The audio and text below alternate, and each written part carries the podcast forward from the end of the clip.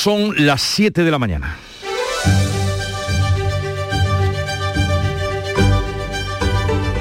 En Canal Sur Radio, La mañana de Andalucía con Jesús Vigorra.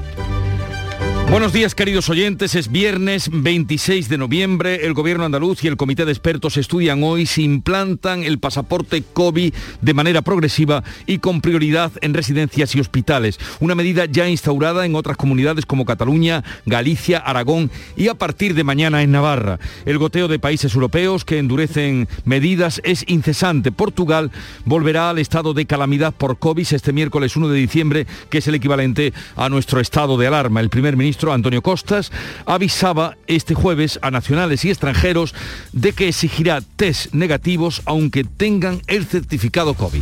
Los testes pasan también a ser obligatorios para cualquier entrada en territorio nacional, sea cual for o punto de origen y sea cual for a nacionalidade do passageiro. Se entiende perfectamente que ni se entra ni se sale sin test, eh, vengan de donde vengan. Lo digo porque es un país muy frecuentado por los vecinos de Portugal. Francia restablece la mascarilla en todos los lugares cerrados y desde mañana extenderá la dosis de refuerzo a todos los adultos. Alemania ha comunicado esta noche 76.000 contagios más y 357 fallecidos.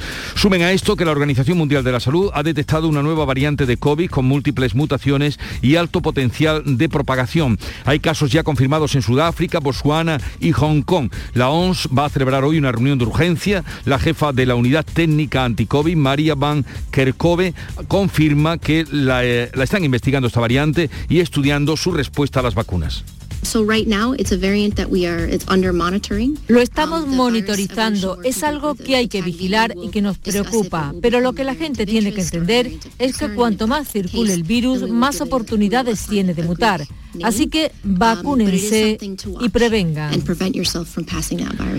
En fin, que no se puede bajar la guardia. Hablemos ahora de asuntos más amables. Sierra Nevada abrirá mañana sus pistas con excelentes condiciones para esquiar y con el mejor dato de su historia en lo que supone venta anticipada de abonos. Lo anunciaba anoche el presidente de la Junta en Granada en la quinta gala del deporte blanco de Andalucía. Juanma Moreno. Y abrimos una temporada 21-22 con la prudencia que siempre nos caracteriza este gobierno, pero lleno, lleno, lleno, lleno de optimismo. Con récord de ventas anticipadas, ya tenemos buenas noticias. Y una de ellas es que supera en un 38% ¿eh? el mejor dato de la historia de Sierra Nevada doblando la venta anticipada de temporadas como la que fue en el 2016-2017. Ya ven qué previsiones y esto es lo que podemos esperar del tiempo este último viernes de noviembre. Lluvias débiles y dispersas en el interior oriental, pocas nubes en el resto del territorio, la cota de nieve en torno a 1.000-1.200 metros, heladas a esta hora y temperaturas sin cambios en descenso o en descenso. Los vientos soplan hoy del oeste. Pero vamos a conocer con más detalle cómo amanece, cómo viene el día en cada una de las provincias de Andalucía. Comenzamos en Cádiz, salud Botaro. 9 grados, tenemos a esta hora intervalos de nubes, pero no llueve, 15 grados es la máxima prevista. Y por el campo de Gibraltar, ¿cómo viene el día, Fermín Soto? Hola Jesús, ¿qué tal? Buenos días, tenemos 9 grados de temperatura a esta hora de la mañana, cielos despejados ah, con alguna que otra, algún que otro intervalo nuboso, la máxima prevista para hoy es de 16. ¿Y en Jerez, Pablo Cosano? Ahora mismo tenemos 6 grados, 16 de máxima prevista, hay algunas nubes en el cielo, pero sobre todo lo que preocupa es la niebla intensa y muy densa, sobre todo por la sierra. Mira, pues están advertidos con este anuncio que hace Pablo Cosano. En Huelva, Sebastián Forero, ¿cómo viene el día? Pues mismos grados, 6 grados en la capital y misma advertencia con, eh, con, episodios de brumas y de nieblas. Cuidado con esto, con el tráfico. Esperamos una máxima de 17 grados en Ayamonte. ¿Cómo amanece en Córdoba, José Antonio Luque?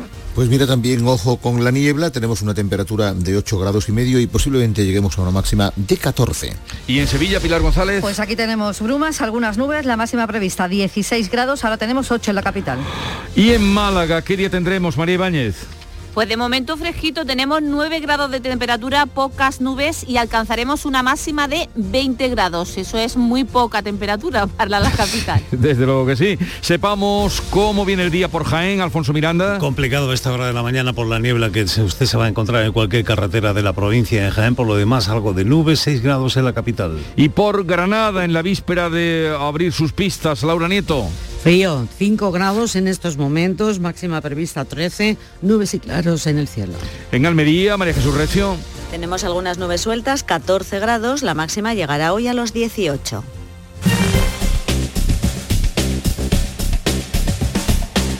Niebla en las carreteras, nos advierten nuestros compañeros y desde la DGT, ¿cuál es la situación? Rosa María Salcedo, buenos días. Muy buenos días, arranca esta jornada de viernes 26 de noviembre y lo hace ya con las primeras retenciones en Sevilla de acceso a la capital hispalense por la 4 altura de Bellavista.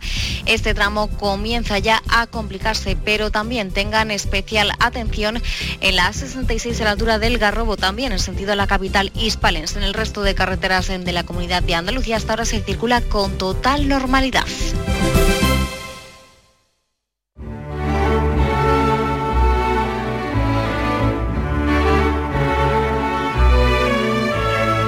Siempre se ha dicho que la política hace extraños compañeros de cama, mas nunca amigos.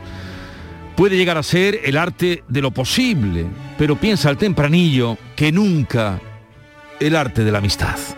Tempranillo de los socios. En política hay pasión, hay abrazos, revolcones, pero jamás hay amor. Pueden decirte que sí, pueden decirte que no, mas todo es por conveniencia, jamás será por amor.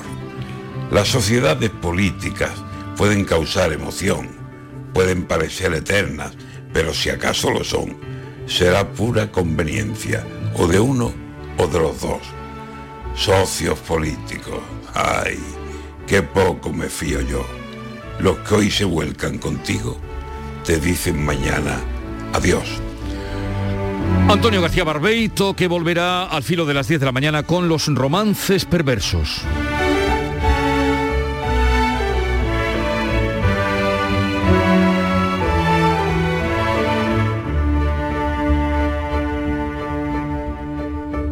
7, 7 minutos de la mañana. Soy José Andrés. Cuando llegué a Washington me preguntaron de dónde venía y yo les dije que del país más rico del mundo y les conté cómo era. Les conté que tiene árboles donde nace oro. Les dije que los bancos más importantes están en el mar. Desde ese día, nadie dudó que venía del país más rico del mundo. Alimentos de España, el país más rico del mundo. Da igual si eres mega fan de los viernes o si a ti los viernes ni te van, ni te viernes. Porque este Black Friday es el viernes de todos los viernes. Con el cuponazo de la 11 puedes ganar 9 millones de euros o 15 millones con el cuponazo XXL. Y además, si registras tu cuponazo Black Friday en cuponespecial.es, podrás conseguir cientos de tarjetas regalo. Cuponazo Black Friday de la 11. Bases depositadas ante notario. 11. Cuando juegas tú, jugamos todos. Juega responsablemente y solo si eres mayor de edad. Aquadeus, ahora más cerca de ti, procedente del manantial Sierra Nevada, un agua excepcional en sabor, de mineralización débil que nace en tu región. Aquadeus Sierra Nevada es ideal para hidratar a toda la familia y no olvides tirar tu botella al contenedor amarillo. Aquadeus, fuente de vida, ahora también en Andalucía. ¿Estás lesionado? Elige la fisioterapia avanzada de Clínicas Beyman. En Clínicas Beyman ponemos a tu servicio a fisioterapeutas de primer nivel equipados con la última tecnología. Nuestra meta es tu recuperación. Somos la fisioterapia oficial de 18 federaciones deportivas de Andalucía. Si necesitas recuperar tu salud, tu rendimiento y tu bienestar, pide tu cita en clínicasbeyman.es. Imagina que metes la mano en el bolsillo de tu abrigo y te encuentras un décimo de lotería de Navidad con una nota que pone... Estos días he soñado que me tocaba el gordo. Y en ese sueño siempre lo celebraba contigo. Feliz Navidad. Ahora imagina que en vez de recibirlo, eres tú quien lo envía. 22 de diciembre, sorteo de Navidad. Compartimos la suerte con quien compartimos la vida. Loterías te recuerda que juegues con responsabilidad y solo si eres mayor de edad. La mañana de Andalucía con Jesús Bigorra. Noticias. Hoy se va a reunir el comité de expertos de la Junta de Andalucía para abordar la implantación del pasaporte COVID en Andalucía. Pese al aumento de los casos, no está previsto por el momento que se aprueben nuevas restricciones. Carmen Rodríguez Garzón. Sí, eso al menos es lo que señaló el pasado martes el consejero de Salud que habló de medidas de corte preventivo, como la exigencia de ese pasaporte COVID, al menos para acceder a centros sanitarios y residencias de mayores. Pero para poder implantarlo es necesario contar con el aval del TSJ. Su presidente Lorenzo del Río ha señalado al respecto que será la sala de lo la que tome la decisión, pero considera que lo conveniente sería que el Supremo estableciera un criterio único al no existir una legislación nacional. Desgraciadamente hubiera sido bueno una ley un poco más armonizadora que recogiera esta situación y que a los tribunales nos diera un poco más de seguridad jurídica. Yo creo que estamos echando de menos eso. Otras comunidades ya exigen el pasaporte COVID para el acceso a locales de restauración y residencia. En Aragón se hace desde ayer, en Navarra entrará en vigor mañana, en Cataluña se amplía otro sector, el País Vasco ha recurrido al Supremo la negativa de su Tribunal Superior. Madrid dice que no lo considera necesario, mientras Bruselas propone que el pasaporte COVID caduque a los nueve meses de la vacuna si no se recibe una dosis de refuerzo. La reunión del Comité de Expertos de este viernes coincide con una evolución negativa de la pandemia en el conjunto de España y también en Andalucía. Olga Moya. Aquí en nuestra comunidad se han registrado casi mil casos de COVID, la mayor cifra de contagios desde principios de septiembre y dos nuevos fallecidos. La tasa de incidencia ha subido seis puntos en las últimas 24 horas, hasta los 83 casos por cada 100.000 habitantes. Córdoba y Huelva ya están en riesgo medio de expansión de los contagios por encima de los 100 casos por 100 mil habitantes. Málaga y Almería están a punto de alcanzar esa cota. En España la incidencia acumulada ha subido 12 puntos, supera los 160 casos cada 100.000 habitantes. Portugal, con una tasa superior a los 250, volverá a decretar el estado de calamidad, similar a nuestro estado de alarma, el próximo 1 de diciembre. Para viajar al país no solo se exigirá el certificado COVID, también una prueba negativa. Y mientras tanto, la Agencia Europea de Medicamento ha dado el visto bueno a la vacuna de Pfizer ser para niños de 5 a 11 años. La vacuna, según los estudios realizados, tiene una efectividad del 90% en la prevención de la enfermedad. La dosis será inferior a la que se usa en adultos. Se administran dos inyecciones con tres semanas de diferencia. Cada país deberá decidir si la administra y cuándo lo hace. La tasa de incidencia en España entre los menores de 12 años es la más alta, muy por delante del siguiente grupo, el de entre 40 y 49 años. Vamos a cambiar de asunto porque este jueves quedaba aprobada ya definitivamente en el Parlamento andaluz la nueva ley del suelo, conocida como lista que entrará en vigor antes de que concluya este año. Los mismos grupos que el pasado miércoles rechazaban los presupuestos de la Junta permitían en la sesión plenaria de este jueves la aprobación de esta ley de impulso y sostenibilidad del territorio, la norma estrella de la legislatura. Como se esperaba, ha contado con los votos a favor de Vox y la abstención del Grupo Socialista. La consejera Marifran Carazo celebraba su aprobación que permitirá, asegura, desbloquear muchos planes urbanísticos va a ayudar al conjunto de Andalucía para favorecer su desarrollo, un desarrollo que ha de ser sostenible, equilibrado, donde tienen que participar los grandes municipios, pero también los pequeños, los medianos, entre todos ayudar a esa reactivación económica. También celebraban la aprobación de la lista los empresarios andaluces que consideran que el desbloqueo de los planes urbanísticos se traducirá en inversiones y empleo. Pues ya veremos qué nos dice Marifran Carazo, la consejera de Fomento, que estará con nosotros a partir de las 9 de la mañana para hablar precisamente de esa nueva ley de suelo. Mientras la sesión de control al gobierno, también en el Parlamento, se centraba básicamente en el rechazo a los presupuestos andaluces y a la posibilidad de un adelanto electoral que el presidente de la Junta ha vuelto a descartar. El portavoz de Vox, Manuel Gavira, asegura que es el gobierno el que no quiere acuerdo, Juanma Moreno reprochaba a los de Bascal que se dejen dirigir desde Madrid cuando piden nuevamente un adelanto de elecciones. Le pedimos que vuelva al espíritu de diciembre de 2018. Ese día, ese 2 de diciembre, Andalucía, y no usted, acabó con décadas de gobierno socialista. El único que ha sumado los votos de su grupo a los grupos de Podemos y a los votos del Partido Socialista para tumbar el cambio en Andalucía es usted. Es usted. Unidas, Unidas Podemos le pedía abiertamente al presidente que despeje la incógnita del adelanto electoral cuanto antes. Juanma Moreno respondía Inmaculada Nieto que el gobierno seguirá llevando iniciativas a la Cámara. Si usted no va a convocar las elecciones ya, despeje la incógnita, para que en Andalucía se puedan hablar de los problemas reales. Yo voy a seguir trabajando igual que el resto del Consejo de Gobierno para extraer a esta Cámara normas importantes como la economía circular, la atención temprana, los planes y estrategias clave para el futuro de nuestra tierra relativo al desafío demográfico que tenemos y vamos a seguir funcionando. Fuera del Parlamento, el líder del PSOE andaluz, Juan Espadas, considera que aún se está a tiempo de hacer un nuevo presupuesto. Ha dejado sobre la mesa el compromiso de no bloquear la acción de gobierno, como ha quedado patente este jueves con la ley del suelo. Si hoy ha sido posible esa ley del suelo, seguramente si el señor Moreno Monilla recapacita la ley de presupuestos de Andalucía para 2022 podría ser una realidad. En su mano está. En Andalucía o en el Parlamento andaluz no salieron los presupuestos, pero sí ha habido mayoría amplia para sacar adelante los presupuestos generales que han salido en el Congreso de los Diputados. El Gobierno ha sumado hasta 188 apoyos, repitiendo lo que obtuvo en la ocasión anterior. Lo más llamativo ha sido que hasta el último momento ha estado en duda el voto del PNV. Aitor Esteban dice que está satisfecho, pero espera seguir negociando en el Senado. Fíjese, para no estar cerrado y para haber salido mal, pues yo diría que, hombre, comparado con otras negociaciones que me ha tocado, o cuando verdaderamente aquí no había nada que hacer, pues oiga, el balance, yo la verdad es que estoy satisfecho. E insisto, espero que no haya acabado. Y creo que no ha acabado.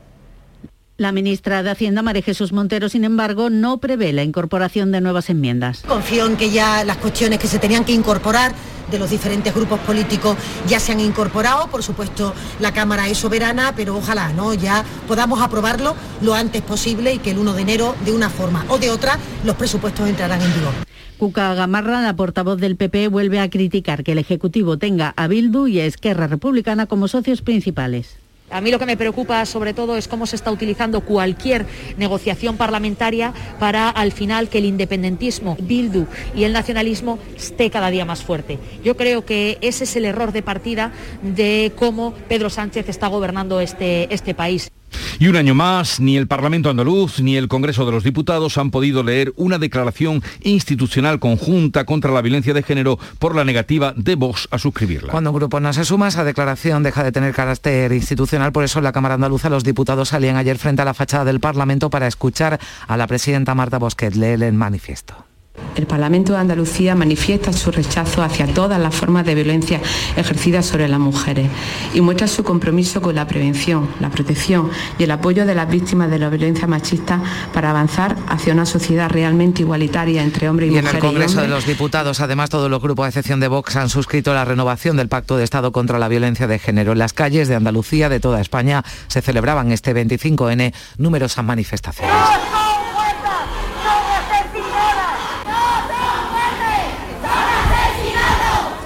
Jerez la lluvia impedía la manifestación prevista, si podemos escuchar en el interior del ayuntamiento el testimonio de esta mujer maltratada durante décadas. Son 40 años los que he estado sometida a la violencia de un maltratador, un machista. Son 40 años, mis hijos también han sufrido esa misma violencia. Hoy por hoy son violentos porque han seguido los pasos de su padre, que eso les deja marcado para toda la vida. 25 de noviembre, muy eh, celebrado en las calles de Andalucía también. Y hoy tiene lugar la primera huelga laboral en Unicaja Banco. Los sindicatos la han convocado como protesta al expediente de regulación de empleo que pretende llevar a cabo la entidad. No se han producido avances en las negociaciones de, los, de las últimas reuniones del 23 y 24 de noviembre. Falta solo una semana de plazo para alcanzar un acuerdo sobre ese ERE que podría afectar a 1.513 empleados y que supondría el cierre de casi 400 oficinas. El ERE se lleva a cabo, recordamos, tras la fusión de Unicaja Banco con Liberbank. Sigue sin llover y hoy se reúne en Sevilla la Comisión Permanente de la Sequía del Guadalquivir. La situación es grave, ha insistido el presidente de la Confederación Hidrográfica, Joaquín Páez, en Jaén, ha asegurado que no habrá más hectáreas de regadío en la provincia, a no ser que se cambien cultivos herbáceos por leñosos. No puede haber lugar a nuevas hectáreas de regadío que no estuviesen planificadas con anterioridad. Creemos que hemos llegado al límite es decir, si nos pasamos, por ejemplo, de herbáceas a una arboleda de poco consumo, como puede ser el olivar, del total de agua que se ahorra, el 45% se lo dejamos a la comunidad de regantes para que amplíe hectárea. Y la Comisión de Sequía va a analizar hoy las propuestas de regante del sector industrial para elaborar el borrador del Real Decreto de Sequía que debe aprobar el Gobierno. En La Palma, una nueva colada preocupa a los técnicos, amenaza más zonas urbanizadas. Esta colada está muy activa, ha arrasado ya un cementerio, caseríos dispersos y más tierras de labranza. A todo esto hay que unir un aviso naranja por fuertes lluvias. El panorama es preocupante según Miguel Ángel Morcuende, director técnico del Plan de Emergencias Volcánicas. Es preocupante por lo que digo, porque está en una zona en la que hay una bastante urbanización y en consecuencia es mala noticia, una mala noticia para hoy. Sierra Nevada abrirá mañana sábado sus pistas con prudencia ante el COVID y con excelentes condiciones para esquiar. Sí, porque la nieve de última hora y los cañones aseguran el inicio de la temporada invernal, que se estrena con el mejor dato de su historia en venta anticipada de abonos, como subrayaba el presidente de la Junta anoche en Granada, en la quinta gala del deporte blanco de Andalucía. Y abrimos una temporada 21-22 con la prudencia que siempre nos caracteriza a este gobierno, pero lleno, lleno, lleno, lleno de optimismo. Con récord de ventas anticipadas, ya tenemos buenas noticias. Y una de ellas es que supera en un 38% ¿eh? el mejor dato de la historia de Sierra Nevada, doblando la venta anticipada de temporadas como la que fue en el 2016-2017. Pues todo a punto para una buena temporada en Sierra Nevada. Son las 7.20 minutos, enseguida estamos con la revista de prensa de Paco Rellero. Tienes 12 mensajes sin leer. Mensaje número 4. Levántate de la silla y busca un rato para hacer ejercicio. ¿Sabías que casi la mitad de las muertes por cáncer en Europa podrían evitarse? Descubre las 12 recomendaciones del Código Europeo contra el Cáncer. Capta el mensaje. Gobierno de España. Campaña financiada por la Unión Europea Next Generation. Vamos a celebrar una gran fiesta de cumpleaños. Y estás invitado. Vendrán los mejores artistas andaluces. Todos los que han nacido en Canal Fiesta y hoy son figuras internacionales. Será muy pronto. Y tú podrás vivirlo en directo. No pierdas nuestra sintonía porque falta muy poco para que te digamos cómo. Canal Fiesta cumple 20 años y lo vamos a celebrar a lo grande. No te lo vayas a perder. Canal Fiesta. 20 años contigo.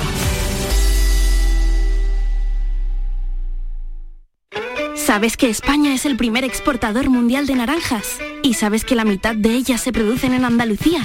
Sanas, frescas, ricas y sabrosas. Compra naranjas de Andalucía. Es un mensaje de la Consejería de Agricultura, Ganadería, Pesca y Desarrollo Sostenible. Junta de Andalucía. Avanzamos hacia un futuro mejor. Lleno de vida.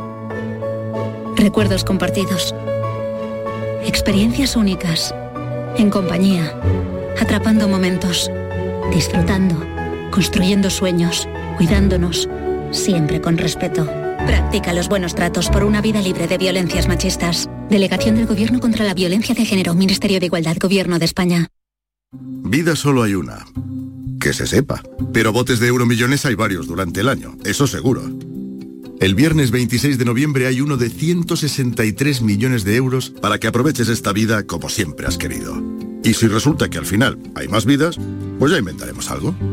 O no, ya se verá. Viernes 26 de noviembre, bote de 163 millones de euros. Euromillones, dueños del tiempo. Loterías te recuerda que juegues con responsabilidad y solo si eres mayor de edad. Hora de degustar el zumo de periódicos que ya nos tiene preparado Paco Rellero. Buenos días. Ahí está, buen paladar. Buenos días. Jesús 722. Estamos dos minutos por encima de las 7 y 20. Material abundante sobre presupuestos generales del Estado en la prensa, en la portada del mundo. Sánchez que ata la legislatura con unas cuentas a medidas del nacionalismo. El español, el gobierno saca sus presupuestos adelante entre críticas al sí de Bildu.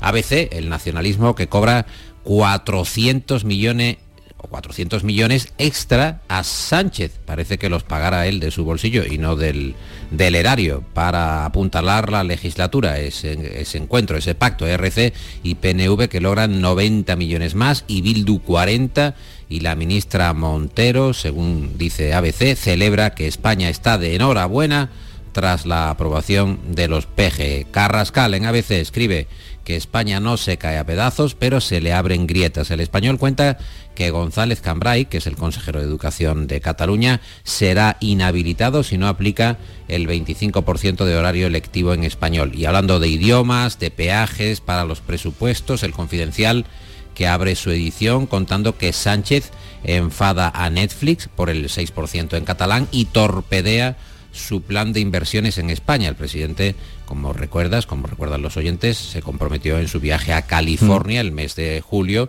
a allanar las inversiones con la eliminación de trabas administrativas. Pero se van a topar los de Netflix con este peaje político de última hora que a la plataforma de streaming le ha caído como un jarro de agua fría. También aborda la prensa hoy nuevos proyectos del gobierno. ¿Cuáles destacan? Por ejemplo, el periódico de España que nos cuenta que el gobierno ultima un Infojobs estatal con todas las ofertas públicas y privadas de empleo el anteproyecto de la nueva ley de empleo transforma el SEPE de muy baja intermediación en el mercado laboral en la Agencia Española de Empleo, con más presupuesto además. Ya veremos si funciona. En News Diario abordan la situación de Andalucía, el dilema de Juanma Moreno, titulan ese digital, elecciones en primavera o estirar una legislatura en precario y mucha información sobre las medidas de refuerzo ante el COVID en el país. La Unión Europea que va a exigir la tercera dosis para retener el pasaporte COVID. Portugal decreta una semana de duras restricciones tras la Nochevieja. Nuestros vecinos, puntualizan en el español, van a cerrar bares y harán el teletrabajo obligatorio. En el diario.es detallan nuevas medidas de otros estados de nuestro entorno como Francia e Italia. Y por su parte, en el español leemos que el Tribunal de Justicia catalán avala ampliar el pasaporte COVID a restaurantes. El mundo, Europa, abre la vacunación a 3 millones de niños españoles de 5 a 11 años, medida de la Agencia Europea del Medicamento y tema también de apertura en la vanguardia. Y mucho material gráfico, como venís comentando, del Día Internacional contra mm. la Violencia de Género, por ejemplo, foto de portada del país con este título, El feminismo vuelve a la calle por el hartazgo con la violencia machista. Y hay también opiniones, reportajes de interés, ¿cuáles destacarías?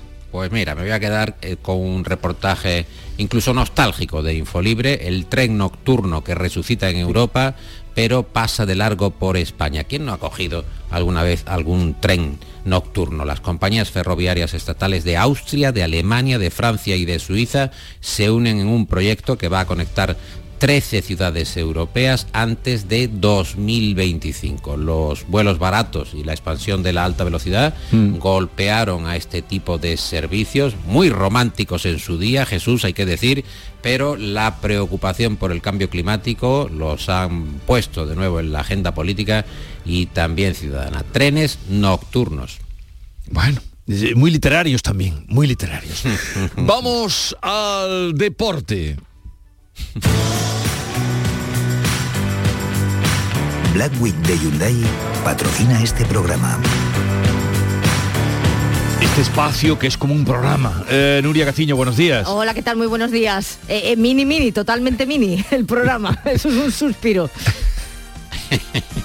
El Betis, eh, hay que ver, eh, en fin, aquí se cuenta todo, por ejemplo, que el Betis sigue adelante en Europa. Gracias a su victoria por 2 a 0 ante el Ferenbaros y gracias al triunfo del Bayer Leverkusen frente al Celtic de Glasgow, el Betis ha podido certificar su pase a la siguiente ronda de la Liga Europa a falta de una jornada para que termine la fase de grupos. Logra la clasificación como segundo de grupo así que disputará los 16 avos de final y se enfrentará a un equipo procedente de la Champions. De momento se conocen tres equipos que podrían tocarle en suerte al Betis en el sorteo que se va a celebrar el 13 de diciembre. Son el Borussia Dortmund, el Zenit de San Petersburgo o el Sheriff de Moldavia. De todos modos, hay que esperar hasta la última jornada de la fase de grupos de la Liga de Campeones para ver qué equipos son los que pasan a jugar esta Liga Europa. El que se puede quedar fuera de esta competición es la Real Sociedad tras perder anoche con el Mónaco por 2 a 1. Solo le vale la victoria en el último partido ante el PSV y si no lo consigue disputaría la Conference League. Y el que sigue invicto y líder de su grupo hacia el Mundial del 2023 es la selección femenina de fútbol, tras golear de nuevo a Islas Feroe 12 a 0 en el Estadio de la Cartuja de Sevilla. Comienza esta noche una nueva jornada de liga con el Granada jugando en San Mamés. A las 9 de la noche el Granada visita al Atleti de Bilbao con la urgencia de ganar después de encadenar dos derrotas consecutivas, lo que ha provocado que esté a las puertas de los puestos de descenso. Muchas bajas con las que cuenta Robert Moreno, que se la juega y que además no se podrá sentar en el banquillo debido a su sanción de dos partidos por la expulsión en el encuentro ante el Madrid del pasado fin de semana. Hoy también para las siete y media la selección masculina de baloncesto visita Macedonia del Norte en partido clasificatorio para la Copa del Mundo del 2023 y el equipo español de Copa Davis debuta hoy ante Ecuador en un grupo A donde también se va a medir a Rusia. Se lo pierde Carlos Alcaraz, el gran recambio para la baja de Rafa Nadal que desgraciadamente ha dado positivo por COVID. Pedro Martínez lo sustituye. Esperemos que el equipo español no se resienta mucho de esta baja. ¿Existe algo más valioso que el tiempo? Pues no. Por eso, esta Black Week Hyundai te lo regala. Porque si compras un Hyundai te ahorras muchos meses de espera para tener tu coche. Black Week de Hyundai. Lo quieres, lo tienes. Condiciones especiales para unidades en stock. Más información en hyundai.es. De cosas que hemos contado, Nuria, y el cierre que nos echa ahora ah, Paco Rellero. Bueno, pues vamos a acercarnos, pero con mucho tiento, a la lectura del Black Friday, Jesús Nuria, el digital, el debate, que analiza las prendas de Zara, de Massimo Dutti y de otras firmas que lleva Leticia y que ustedes pueden comprar desde hoy para vestir como una reina por poco dinero. Así que si quieren vestir como Leticia, ahí está la lista de lo que lleva de Zara o de Massimo Dutti. Bueno, Nuria, Paco Rellero, que tengáis un buen fin de semana. Igualmente. Igualmente para todos. Acaban de dar las señales horarias de las siete y media de la mañana y a esta hora damos un vistazo a los titulares que contienen la información del día con Olga Moya. El gobierno andaluz y el comité de expertos estudian hoy si implantan el pasaporte COVID de manera progresiva y con prioridad en residencias y hospitales. Una medida ya instaurada en Cataluña, Galicia, Aragón y a partir de mañana en Navarra. En paralelo, Bruselas propone fijar la caducidad del pasaporte a los nueve meses de la vacuna si no se recibe una dosis de refuerzo. La incidencia sube seis puntos en Andalucía hasta alcanzar la tasa de 83 y 12 en España hasta los 160. El nivel más alto de contagio lo tienen los niños de entre 5 y 11 años. Por ello, la Agencia Europea del Medicamento ha aprobado la vacuna para esa franja de edad con una dosis inferior en dos inyecciones y en tres semanas de diferencia. La Organización Mundial de la Salud ha detectado una nueva variante del COVID con origen en Sudáfrica. Presenta múltiples mutaciones y un alto potencial de propagación. El Reino Unido e Israel han suspendido todos los vuelos procedentes de seis países sudafricanos. El Parlamento andaluz aprueba la nueva ley del suelo que regularizará unas 300.000 viviendas. Sale adelante con apoyo de Vox y la abstención del PSOE andaluz un día después de que la oposición tumbara el presupuesto de 2022. Los presupuestos generales del Estado para 2022 van camino del Senado tras su aprobación en el Congreso. Las cuentas han recibido el respaldo de una amplia mayoría, 188 sí, son las segundas del gobierno de coalición. Los trabajadores del metal de Cádiz han vuelto a sus puestos después de ratificar el acuerdo con la patronal. Consiguen una subida salarial del 2% anual que será revisada en 2024. Una comisión de vigilancia asegurará el cumplimiento de lo pactado. La plantilla de Unicaja va hoy por primera vez a la huelga al no llegar a un acuerdo con la empresa sobre el ERE. La patronal propone el despido colectivo de 1.500 empleados y el cierre de 400 oficinas tras fusionarse con Liberbank. Sierra Nevada abrirá mañana sus pistas con excelentes condiciones para esquiar. La nieve de última hora y los cañones aseguran el inicio de la temporada invernal que se estrena con el mejor dato de su historia en venta anticipada de abonos. Es el viernes negro, día de importantes rebajas y compras. La Confederación del Comercio estima que un 77% de los españoles comprará en el Black Friday frente al 30% que compró en 2020. Otras previsiones apuntan a que cada consumidor gastará entre 100 y 300 euros en tiendas físicas y online. En cuanto al tiempo, Hoy esperamos cielos nubosos en el interior de Andalucía. Puede haber precipitaciones débiles en la mitad oriental, más probables en las sierras. Las temperaturas bajan en algunos puntos, van a oscilar entre los 20 grados de Málaga de máxima y los 13 de Granada. Los vientos de componente oeste ocasionalmente fuertes en el litoral mediterráneo y en zonas orientales. completamos esta información con la situación de los embalses grave. Nos la remite el programa Cambio Climático en la voz de Jorge González.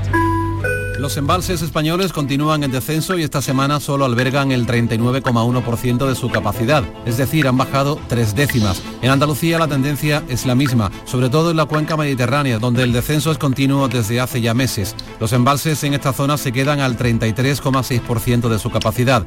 En la vertiente atlántica, es decir, en las cuencas del Guadiana, Tinto, Guadalete y Guadalquivir, el agua embalsada se mantiene en el 29,2%, la misma cifra que hace siete días.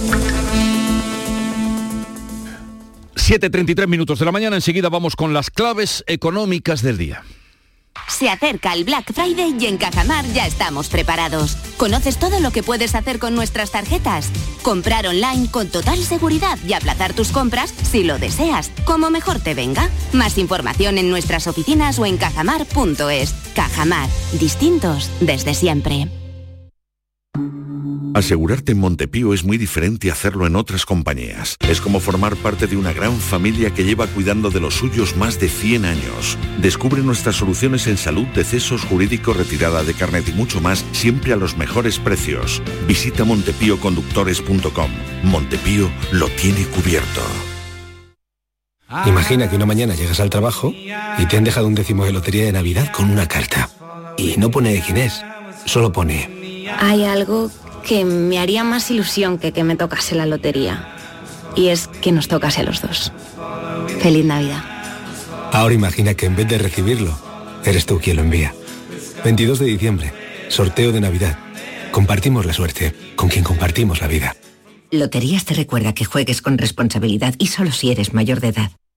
Vivimos en el país más rico del mundo y queremos que conozcas la infinidad de productos ecológicos que disponemos. Huevos, miel, aceite de oliva, frutas y verduras, carnes, vinos, cereales. Para diferenciarlos, busca en los alimentos la hoja verde europea de certificación ecológica. Los productos certificados como ecológicos no contienen sustancias químicas de síntesis ni organismos modificados genéticamente y preservan su sabor real. Estamos ante un producto próximo, de cercanía, fácil de encontrar y que juega un papel importante en el desarrollo rural y su futuro. Somos el país de la Unión Europea y el tercero del mundo en producción ecológica y siempre bajo el estricto modelo de producción europeo. Alimentos de España, el país más rico del mundo. Pipas Reyes son las pipas de siempre. Ahora encontrarás tus pipas Reyes más grandes, con más aroma, con más sabor y más duraderas. Tradición e innovación para traerte tus mejores pipas Reyes. Las del paquete rojo, tus pipas de siempre. Las claves económicas con Paco Bocero. Paco, buenos días.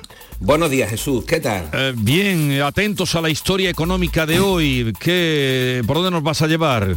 Pues mira, antes de desbloquearme definitivamente para pasar de galones a litros y quedarme como si estuviera en pasapalabra, como ayer, eh, y no haberme ido a la cifra. Mira, vamos a hablar de hoy en un viernes muy intenso porque habéis recordado ya que estamos en Black Friday y hemos tenido una semana presupuestaria muy dura.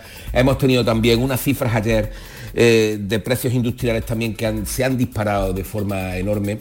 Eh, vamos a hablar hoy de los influencers financieros, una especie que crece cada vez más y que no son otra cosa que supuestos expertos financieros que utilizan las redes sociales y muy especialmente YouTube, además de Instagram o incluso TikTok, para lanzar consejos disparatados de inversión. Y mira, y utilizo las palabras que el presidente de la Comisión Nacional del Mercado de Valores, Rodrigo Buenaventura, ha empleado el mismo esta semana para referirse al asunto. Consejos que frecuentemente son claramente contrarios a la legalidad. Lo que sí vemos es una enorme proliferación, como dices, de invertir en criptomonedas, por ejemplo. Ahí es, ahí es donde está la clave de este asunto, porque ya en junio pasado la comisión redactó una circular para vigilar la publicidad sobre las criptomonedas, explicando la necesidad de ejercer mayores controles sobre estos influencers que participan activamente en campañas digitales. En esa ocasión, la comisión también alertó que esta vigilancia se llevaría a cabo sobre los proveedores de servicios sobre criptoactivos los proveedores de servicios publicitarios y cualquier persona física o jurídica que realice por iniciativa propia o encargue a terceros actividad publicitaria sobre los criptoactivos. Pues eso es justamente lo que le ha pasado a Andrés Iniesta ayer, que la comisión le ha reñido por sacar un tuit donde hablaba de que estaba, ustedes lo habrán visto, empezando a aprender con una plataforma de criptomonedas. En efecto, aunque sea una cosa que nos parezca anecdótica, pero es bastante importante.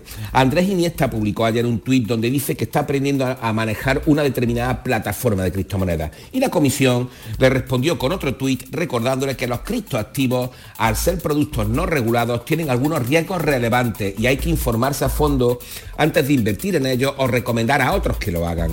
Y hay que decirlo con claridad. ¿Supone esto invalidar a las cripto, en especial a la más eh, famosa al Bitcoin como instrumento de inversión, no. Lo que supone es precisamente eso, que al no ser productos regulados hay que informarse muy a fondo antes. Y hay que hacerlo porque las advertencias de las autoridades reguladoras tienen como fin recordar que hay muchos riesgos a la hora de invertir en determinados productos y lo hacen para que luego no haya sorpresas. Porque al fin y al cabo, las viejas reglas de la inversión, especialmente para activos de alto riesgo, se adaptan más que nunca a estos nuevos productos. En definitiva, ¿son una alternativa de inversión? Sí. ¿Tienen futuro? Es una pregunta muy compleja que depende de muchísimos factores, desde el político hasta el económico, pasando por lo fundamental, que es el tecnológico. Lo que es cierto es que han abierto un camino que no tiene marcha atrás, pero que tampoco se sabe bien cómo acabará. Y hay que recordar esas viejas reglas de inversión, una de las cuales dice que no se puede invertir más de lo que uno puede permitirse perder. Y una regla también popular, nadie da duros a cuatro pesetas. En efecto, y aquí muchas veces, y aquí muchas veces se ofrecen duros a una peseta y ahí por eso hay que tener muchísimo cuidado. Vamos con la clave musical. Pues mira, vamos a recuperar hoy al Gran Duque Blanco. Hoy sale oficialmente este disco de David Bowie, se llama Toy, que tiene su historia. Lo grabó en 2001 con su hijo productor Tony Visconti. Pero por una pelea con Virgin, la discográfica de entonces lo guardó, el propio Bowie era un cajón. Así que vamos a recordarlo.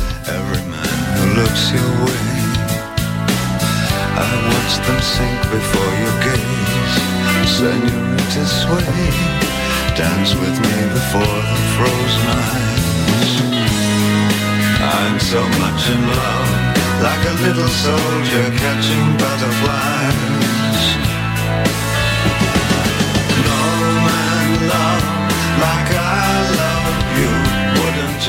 Que tengas un buen fin de semana, Paco Vocero. Hasta el lunes. Igualmente, hasta el lunes, Jesús. Y que gastes bien. Adiós. Igualmente, hasta luego. Vida solo hay una. Que se sepa. Pero botes de euromillones hay varios durante el año, eso seguro. El viernes 26 de noviembre hay uno de 163 millones de euros para que aproveches esta vida como siempre has querido. Y si resulta que al final hay más vidas, pues ya inventaremos algo. O no, ya se verá. Viernes 26 de noviembre, bote de 163 millones de euros. Euromillones, dueños del tiempo. Loterías te recuerda que juegues con responsabilidad y solo si eres mayor de edad. Tienes 12 mensajes sin leer. Mensaje número 4. Levántate de la silla y busca un rato para hacer ejercicio. ¿Sabías que casi la mitad de las muertes por cáncer en Europa podrían evitarse? Descubre las 12 recomendaciones del Código Europeo contra el Cáncer. Capta el mensaje. Gobierno de España. Campaña financiada por la Unión Europea Next Generation. Encuentros Carrusel Taurino. Canal Sur te invita a conocer este 29 de noviembre los pilares de la tauromaquia a través de la charla con el empresario taurino que gestiona la Plaza de Toros de la Real Maestranza de Sevilla, Ramón Valencia, y con el presentador del programa Carrusel Taurino de Canal Sur Radio, Juan Ramón Romero. Desde las 8 de la tarde en el Teatro Fundación Cajasol. Entrada libre hasta completar aforo, previa recogida de invitaciones en taquilla de la Fundación Cajasol, calle Álvarez Quintero, Sevilla. Encuentros Carrusel Taurino, con el patrocinio de la Fundación Cajasol. Avanzamos hacia un futuro mejor, lleno de vida, recuerdos compartidos, experiencias únicas, en compañía, atrapando momentos, disfrutando, construyendo sueños, cuidándonos, siempre con respeto. Practica los buenos tratos por una vida libre de violencias machistas. Delegación del Gobierno contra la Violencia de Género, Ministerio de Igualdad, Gobierno de España. Disfruta de Andalucía y de la radio hasta enamorarte. Escucha, siente y déjate seducir por una tierra repleta de tradiciones, de una gastronomía de bandera, de patrimonio cultural fascinante y una gente única. En Gente de Andalucía, los sábados y domingos desde las 11 de la mañana con Pepe da Rosa. Quédate en Canal Sur Radio, la radio de Andalucía. Vamos con otras noticias. La policía ha detectado en Sevilla una droga que anula la voluntad de quien la consume. Pilar González. Se llama GHB, es líquido, no tiene sabor ni olor y ha sido un camarero el que ha dado la voz de alarma al ver cómo una persona vertía esa droga en una copa. La policía ya la ha detectado dos veces y el consejo es muy básico. Lo da la portavoz policial Macarena de la Palma. que ahora que vienen épocas de diversión y vamos a ir a, a zonas de ocio, no perder de vista nuestras consumiciones. Tomen nota de esta noticia que nos acaban de dar, ahora que se da mucho la salida. Además, Ecologistas en Acción denuncia un vertido de fibrocemento, una, un aglomerante que se usa en la construcción en el Parque Periurbano de los Villares. José Antonio Luque. Concretamente junto a una de sus torres de vigilancia del Infoca, la comunicación se ha realizado en la Delegación Territorial de Desarrollo Sostenible y son restos de cubiertas envejecidas y fraccionadas. Dicen los ecologistas que este material es peligroso porque contiene amianto, se preguntan por la presunta autoría del vertido ilegal, ya que el depósito se ha realizado en un lu- un lugar acotado cuyo acceso está controlado y solo puede entrar personal del Infoca, agentes de medio ambiente u operarios de la empresa pública Amaya. Hoy se celebra un pleno en el Ayuntamiento de Cádiz para cambiarle el nombre a 29 calles y plazas con nombre franquista. Salud, Botaro. Pues sí, va a ser en virtud de la Ley de Memoria Histórica. Hoy se va a aprobar en un pleno con los votos del equipo de gobierno y el PSOE. Muchas de esas calles pasarán a tener nombre de mujer como el de la pensadora gaditana Beatriz Cienfuegos, el de Ana Orantes o el de Mariana Cornejo. La rotonda de acceso al segundo puente llevará el nombre de Miguel Ángel Blanco y al callejero se incorporan el periodista Emilio López y el chirigotero Manolo Santander. Y ojo que también se va a reconocer la lucha de los trabajadores del metal. La calle Ramón Franco se llamará Proletariado del Metal. En Huelva ha comenzado en la audiencia provincial el juicio contra el acusado de asesinar a un hombre a puñaladas en un salón de juegos de la capital. Sebastián Forero. Buenos días, Jesús. La Fiscalía solicita para el acusado 11 años de prisión y le imputa un delito de homicidio. La vista oral ha comenzado con la elección del jurado popular y continuará con las declaraciones del acusado y los testigos. El juicio se podría prolongar hasta el próximo martes. Y entre las citas, que son muchas para este fin de semana, hoy el Festival Internacional de Cine de Almería entra en su recta final y se celebrará la gala del certamen de cortos. Llegamos así a las 7.45 minutos de la mañana, 8 menos cuarto, tiempo ahora para la información local. Atentos. En la mañana de Andalucía de Canal Sur Radio, las noticias de Sevilla. Con Pilar González. Hola, buenos días. Hoy se encienden las luces de Navidad, comienzan las atracciones del muelle de Nueva York, llega el Black Friday y todo esto en plena subida de contagios por COVID. Hoy tenemos brumas, algunas nubes, viento del norte flojo y las temperaturas bajan ligeramente. La máxima prevista es de 13 grados en Morón, 14 en Lebrija, 15 en Écija, 16 en Sevilla. A esta hora, 8 grados en la capital. Ignacio Automoción, tu centro multimarcas en Utrera te ofrece la información del tráfico. Hay retenciones en la entrada a la ciudad por la 49 de 4 kilómetros, uno por el patrocinio, dos por la autovía de Utrera, dos también por la de Coria y uno por la de Mairena. En la subida al centenario, tres en sentido Huelva y uno en sentido Cádiz. Tráfico intenso en el nudo de la Gota de Leche, sentido Ronda Urbana Norte y es intenso también en la entrada a la ciudad por el Alamillo, Avenida Juan Pablo II y en la Avenida de Andalucía, sentido Luis Montoto. Relájate, porque tendrás garantía de 24 meses, atención personalizada, vehículos por encargo, variedades en sub o crossover. www.ignacioautomoción.com Ignacio Automoción tiene la solución. Encuentros Carrusel Taurino. Canal Sur te invita a conocer este 29 de noviembre los pilares de la tauromaquia a través de la charla con el empresario taurino que gestiona la Plaza de Toros de la Real Maestranza de Sevilla, Ramón Valencia, y con el presentador del programa Carrusel Taurino de Canal Sur Radio, Juan Ramón Romero. Desde las 8 de la tarde en el Teatro Fundación Cajasol. Entrada libre hasta completar aforo, previa recogida de invitaciones en taquilla de la Fundación Cajasol, calle Álvarez Quintero, Sevilla. Encuentros Carrusel Taurino, con el patrocinio de la Fundación Cajasol. Las noticias de Sevilla.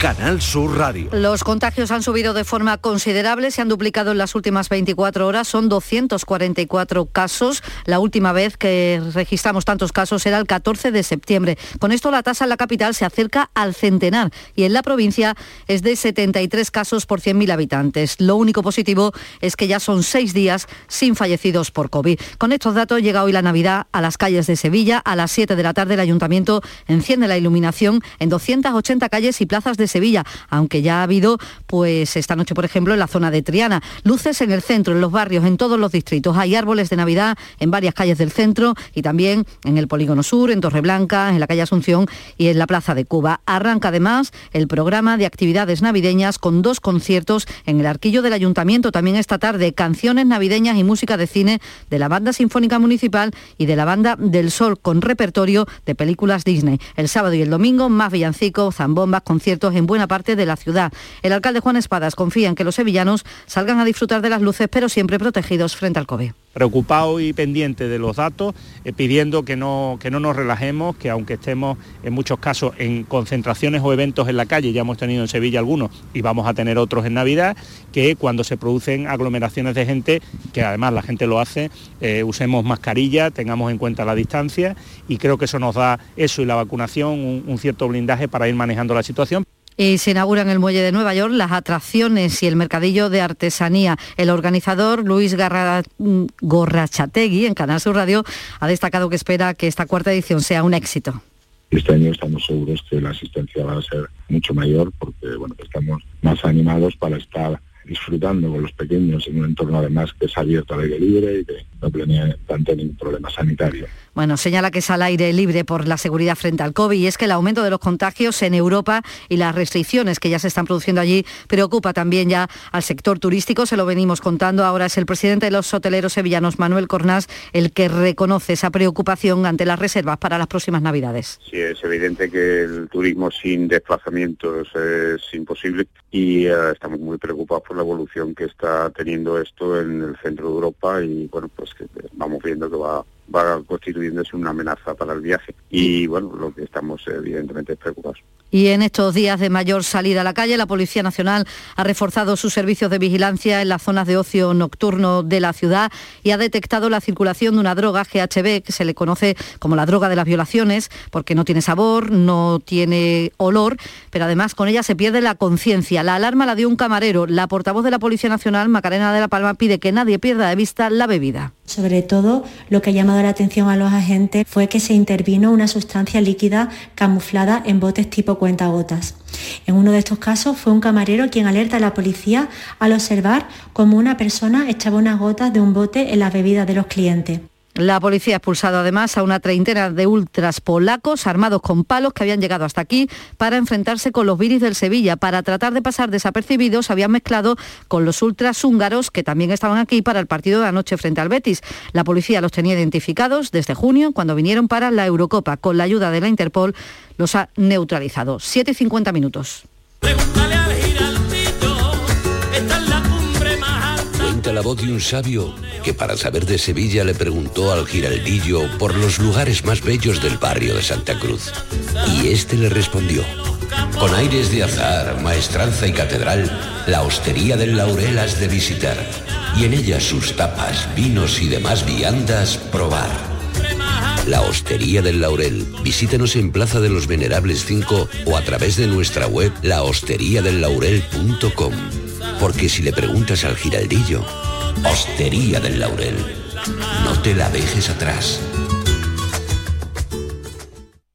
¿Te está afectando la subida de la luz? Claro que sí. Por eso en Insolac Renovables instalamos paneles fotovoltaicos de autoconsumo con los que podrás generar tu propia electricidad. Y ahora, con la subvención del 40% de la Agencia Andaluza de la Energía, lo tienes mucho más fácil. Entra en insolacrenovables.com e infórmate de las ventajas que tiene el autoconsumo. Insolac, expertos en energías renovables desde 2005. Ya está aquí el Black Friday del Centro Comercial Los Alcores con los mejores descuentos y promociones. Ven y encontrarás las ofertas más atractivas en moda y complementos, hogar, tecnología. Además del 25 al 28 de noviembre, prueba suerte en nuestra caja de colores para ganar fantásticos premios directos y participa en el sorteo de una cesta de Family Cash. Y recuerda que abrimos el domingo 28. Autovía Sevilla-Málaga, salida 7. Centro Comercial Los Alcores. Mucho donde disfrutar. En la mañana de Andalucía de Canal Sur Radio, las noticias de Sevilla. El 43% de las empresas sevillanas están desprotegidas frente a los ciberataques que han subido un 24% en esta pandemia. La mayoría son pequeñas y medianas empresas que carecen de sistemas de protección y de seguro. El presidente de los empresarios, Miguel Rus, entiende que el peligro es serio porque en muchos casos el fraude, que va entre 2.000 y 50.000 euros, como media supone el cierre de esa pequeña empresa. La precaución es fundamental y hay una recomendación básica que da él. Que verifiquemos siempre antes de hacer una operación y sobre todo si es una operación que tiene cierto contenido económico, de trascendencia, también de protección de datos, una doble verificación. Eh, las redes sociales son muy buenas, son muy necesarias, pero tenemos que utilizarlas adecuadamente y controlarlas y verificar las operaciones siempre al mínimo dos, al menos dos veces. En la agenda del día y el laboral, UGT convoca una concentración este mediodía en la Avenida de la Palmera ante la Fundación Unicaja Banco en defensa del empleo de Unicaja. Comisiones Obreras se concentra a la misma hora ante Carrefour Macarena para denunciar la indefensión de los trabajadores de atención telefónica de esta cadena. Y en el Instituto Tartesos de Camas, concentración en esta segunda jornada de huelga de estudiantes y profesores por las malas instalaciones que tienen. Y el Centro de Salud de San Jerónimo ha sido el último escenario elegido por Comisiones Obreras para una nueva concentración con la que el sindicato advierte de las consecuencias de los recortes del personal en el Servicio Andaluz de Salud, unos efectos que detalla el responsable provincial de Sanidad, Juan José Limones demora en las citas médicas, la ausencia de pediatras en nuestro centro de salud, el aumento de las listas de espera para intervenciones quirúrgicas, las demoras en la atención de las urgencias de nuestros hospitales. Y el delegado del distrito Cerramate del Ayuntamiento de Sevilla, Juan Manuel Flores, ha dicho que el centro de alta tolerancia para personas sin hogar que quiere instalar en el polígono Itasa no va a funcionar como albergue, sino que va a atender a 40 usuarios enviados por los servicios sociales y que esto dice no va a suponer gran afluencia de usuarios. Lo hemos intentado explicar, lo seguimos explicando. Bueno, parece que hay problema con ese sonido. Defiende el albergue, este centro en Itasa, en contra de la opinión de muchos vecinos. Y para terminar, agenda cultural de este fin de semana, porque en el Teatro Lope de Vega hoy ballet Giselle y mañana y pasado la obra teatral El Salto de Darwin. En el Teatro Central de Sevilla, también en la sala principal, la representación de la plaza y en la sala B, Los Remedios, un texto inspirado en recuerdos a partir de este barrio sevillano. Pero con esto acabamos con el ballet de Giselle, hoy en el Teatro Lope de Vega. A esta hora tenemos 9 grados en Villaverde del Río, 7 en Pilas, 7 en Umbrete y 8 grados en Sevilla.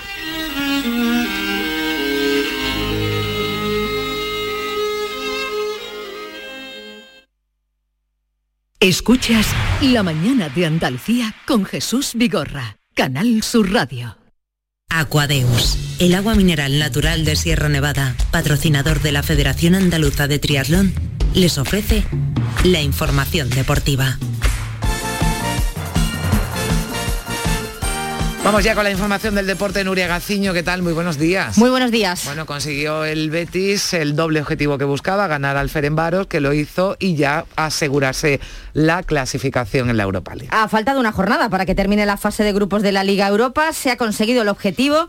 Primero tenía que ganar al Ferenbaros de Budapest, algo que hizo con solvencia, tal y como se esperaba, por 2 a 0.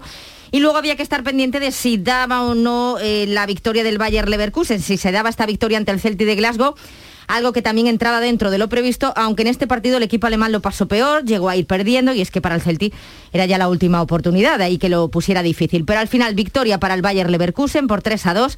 Por lo tanto, el equipo germano se clasifica para los octavos de final de la Liga Europa, al ser primero, y el Betis, al ser segundo, tendrá que ir a los 16 avos de final. A pesar de que tendrá que disputar una eliminatoria más, y a pesar de que es ante un rival procedente de la Champions, Pellegrini no, no lo lamenta. No, la verdad que no lamento nada. Para mí salir primero o segundo no tenía ninguna diferencia. El salir segundo tiene que jugar una fase antes, pero ya juega ocho partidos en Europa. El que juega la fase siguiente y que ha eliminado juega ocho partidos en Europa exactamente igual. Así que eh, no tenemos que estar preocupados. El rival que nos toque tenemos que tratar de demostrar que tenemos capacidad para seguir avanzando en la Europa League.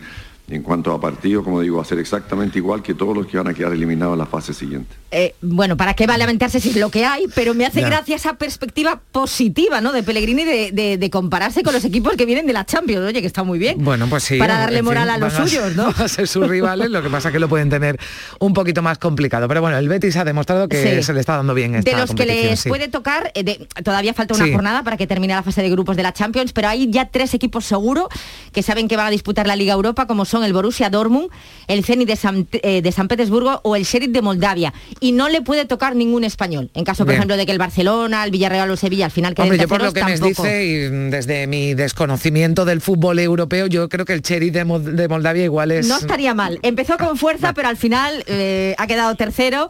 Con lo cual, eh, sí, bueno, le ganó al Madrid, nos apuntan desde aquí, pero eso ya nos hemos olvidado de eso, no pasa nada. En fin, el 13 de diciembre es el sorteo, estaremos muy pendientes y también pendientes de la Real Sociedad que se puede quedar fuera. Mm. Bueno, pues esto es lo que a competición europea, eh, bueno, pues eh, se atiende, pero también, mm, ahora antes de hablar de la liga, hablamos de las chicas del fútbol, porque decía el seleccionador que quería superar ese resultado que yo te preguntaba, pero ¿cuántos le metieron? 10 a las Islas Feroe allí en casa, bueno, pues lo superó, con objetivo conseguido. 12 a 0, yo creo que picó a las jugadoras porque estuvieran todas fantásticas, dieron toda una exhibición entre ellas, Esther González, la andaluza que marcó cuatro goles y Jorge Bilda, bueno, pues estaba así de contento. Ese era uno de los objetivos, mejorar lo que hicimos en Islas Feroe y a partir de mañana ya pensar en Escocia para prepararnos para uno de los match ball de, la clasificación para el Mundial, el partido contra Escocia. Todas quieren batir récords y eso también pues anima a, a las demás a que se conjunten y a que sigan atacando. Entonces, pues bueno, Esther está claro que, es una jugadora que vive muy cerca del gol, vive del gol. Hoy me parece que han sido cuatro, cuatro goles de Esther, pero podrían haber sido siete, ocho. Bueno, cuatro Esther y entre las demás eh, doce, doce goles, en fin, eso seguro que, anima. Bueno, a ver qué ocurre hoy con el Granada, con el que se abre esta nueva jornada de Liga y se enfrenta en San Mamés al Atleti de Bilbao. A las nueve de la noche el Granada visita al Atleti de Bilbao con la urgencia de ganar, no le queda otra después de encadenar dos derrotas consecutivas de hecho, la última jornada perdían contra el Madrid, que entra dentro más o menos de lo previsible, pero eh, estas dos derrotas consecutivas han provocado que esté ahora ya rozando los puestos de descenso, por lo tanto solamente queda ganar. Y ojo, porque Robert Moreno, que por cierto no se va a sentar en el banquillo al estar sancionado, se la podría estar jugando. ¿eh? Bueno, pues eh, esperemos que el Granada lo consiga y sume una victoria. Gracias, Nuria. Hasta aquí el deporte. Aquadeus, ahora más cerca de ti, procedente del manantial Sierra Nevada, un agua excepcional en sabor, de mineralización débil que nace en tu región. Aquadeus Sierra Nevada es ideal para hidratar a toda la familia y no olvides tirar tu botella al contenedor amarillo. Aquadeus, fuente de vida, ahora también en Andalucía.